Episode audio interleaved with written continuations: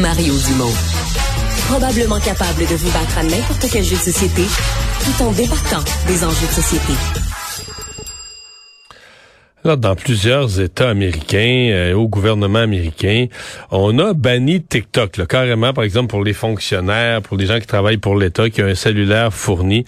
Euh, on a euh, banni TikTok et d'autres continuent à, songer à le faire, etc. bon, parce que TikTok appartient à la Chine, parce qu'on n'est pas sûr de, des renseignements, etc. Mais là, euh, ici au Québec, euh, c'est un peu le contraire qui se passe. On a de plus en plus d'élus. Bon, on a vu danser euh, Madame Anglade sur TikTok pendant la campagne électorale. François Legault, de temps en temps, fait un petit commentaire pour expliquer ses affaires à une clientèle plus jeune sur TikTok.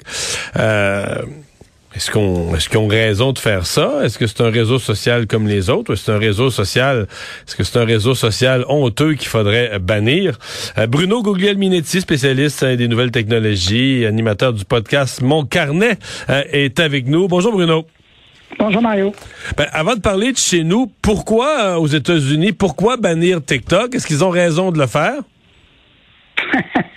Ben, j'écoutais euh, ta présentation du sujet et euh, ben, pour les raisons, pour les mêmes que euh, le, service des renseignements canadiens ou de la cybersécurité a un œil sur TikTok, ben, le gouvernement américain, lui, plusieurs États américains, puis maintenant le gouvernement américain a demandé à ses fonctionnaires de ne pas installer TikTok ou de désinstaller. Mais ce que je comprends, c'est qu'au niveau du gouvernement fédéral, là, ils pourront plus de toute façon. Ça va être comme ceux qui ont des, cellulaires fournis, c'est comme s'ils vont trouver une manière, ça va être, ça va être barré, là.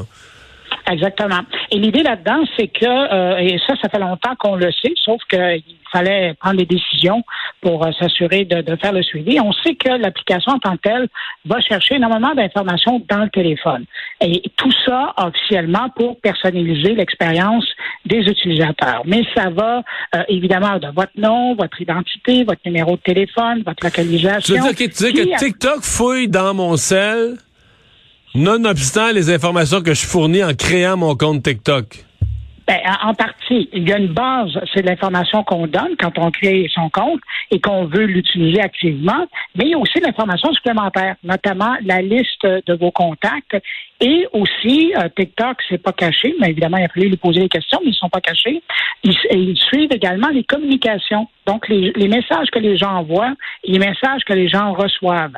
Et c'est là où euh, il y a un malaise au niveau de la, de la sécurité de l'information et de la vie privée des utilisateurs, c'est que euh, on sait bien qu'officiellement, on nous dit que euh, les données, en ce qui concerne les Américains, là, les données des utilisateurs américains sont hébergées aux États-Unis et euh, ceux du reste de la planète à Singapour.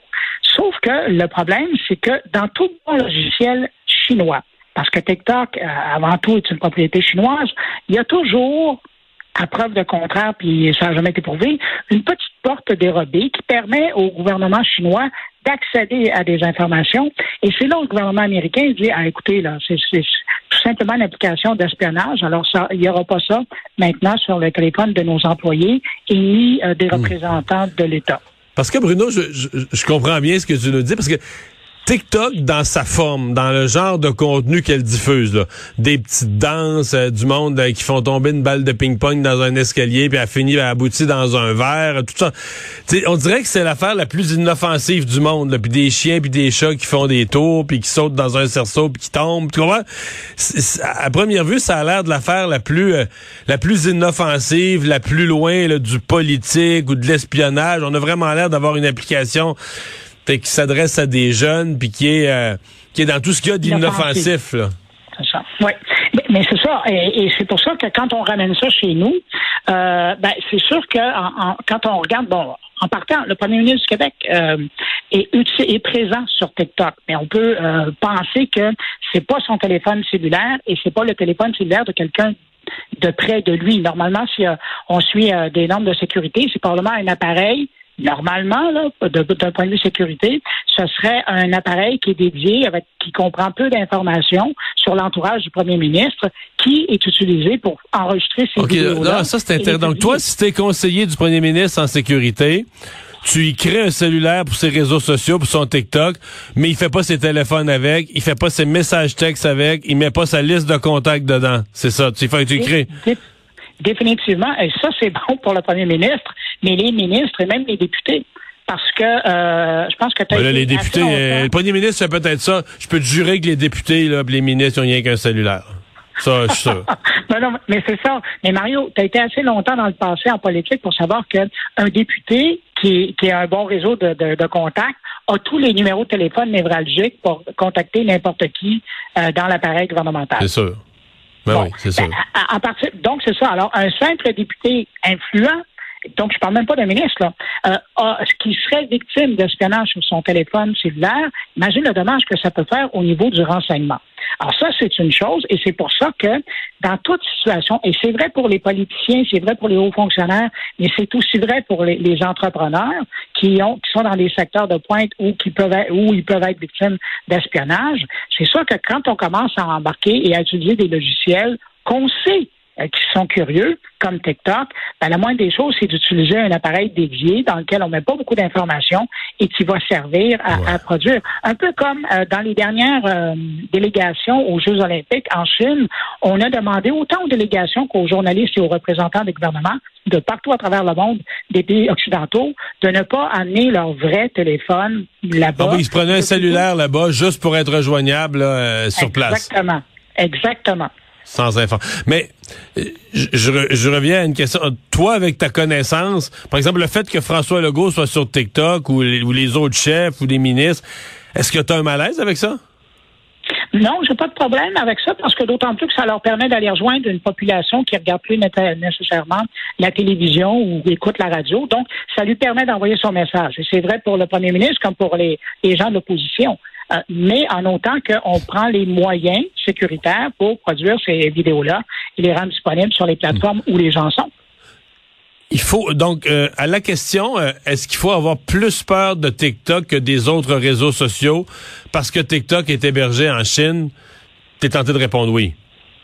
Euh, je suis tenté de répondre oui, très, très, très par l'affirmative. Euh, puis cela étant dit, moi je dirais que pour, des raisons de sécurité, c'est sûr que la plupart des gens qui sont en position euh, de gouvernance, là, on pense au premier ministre et au ministre, normalement, ce type d'application-là, sur les réseaux sociaux en général, ne sachant pas qui pourrait y avoir accès et que leur compte pourrait être piraté, idéalement, s'ils ont un deuxième appareil pour des raisons de sécurité, ce serait bien.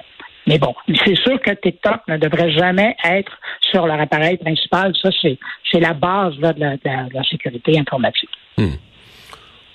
Je change complètement de registre, mais pour ce que, pour ce non, mais je reste sur TikTok, je change de registre dans le sens que, au-delà de la sécurité, pour ce que tu envoies, est-ce que nos politiciens utilisent bien TikTok? Parce que, tu sais, dans un réseau social, là, tu peux avoir l'air d'un extraterrestre. C'est-à-dire que si tu débarques sur TikTok, mais que tu fais une vidéo qui a pas l'air d'être un TikTok, qui a l'air d'être un, je sais pas, mais une conférence qui, qui, serait diffusée sur YouTube, mais c'est un TikTok, c'est un TikTok, tu sais, ça a un format, ça a une durée, ça a une fa...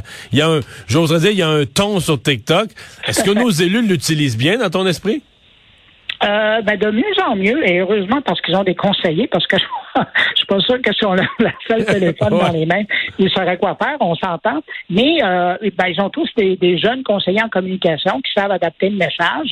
Et euh, c'est sûr que euh, le premier message de, de, François Legault, si on compare au plus récent, ben ça n'a rien à voir. Hein. Il a appris à communiquer. Ah. Son équipe a vu ce qui fonctionnait. Il y a une courbe d'apprentissage, là. Tout à fait, tout à fait. Probablement que ceux qui ont été les, plus euh, les, les, plus habiles dans leur communication, et, et c'est probablement de l'âge en moyenne là, de l'organisation, c'était Québec, Québec solidaire, qui rapidement, eux, euh, sont débarqués là-dessus en courant. Là. Il n'y avait aucun problème pour eux. Euh, la même chose pour la NPD au fédéral. Euh, c'était des gens qui, qui comprenaient bien la machine avant d'embarquer. Alors, il n'y a pas eu trop de période de tâtonnement, mais je regarde du côté du Parti conservateur québécois, et puis lui aussi, rapidement, il a été trouvé son public sur, euh, sur TikTok. Alors, c'est, il y a, un, public qui est là à les rejoindre, mais il faut utiliser les codes de communication de, qui, sont propres à chaque acteur, à chaque plateforme. Bruno Guglielminetti, merci d'avoir été là. Au revoir. Merci Mario. Au revoir.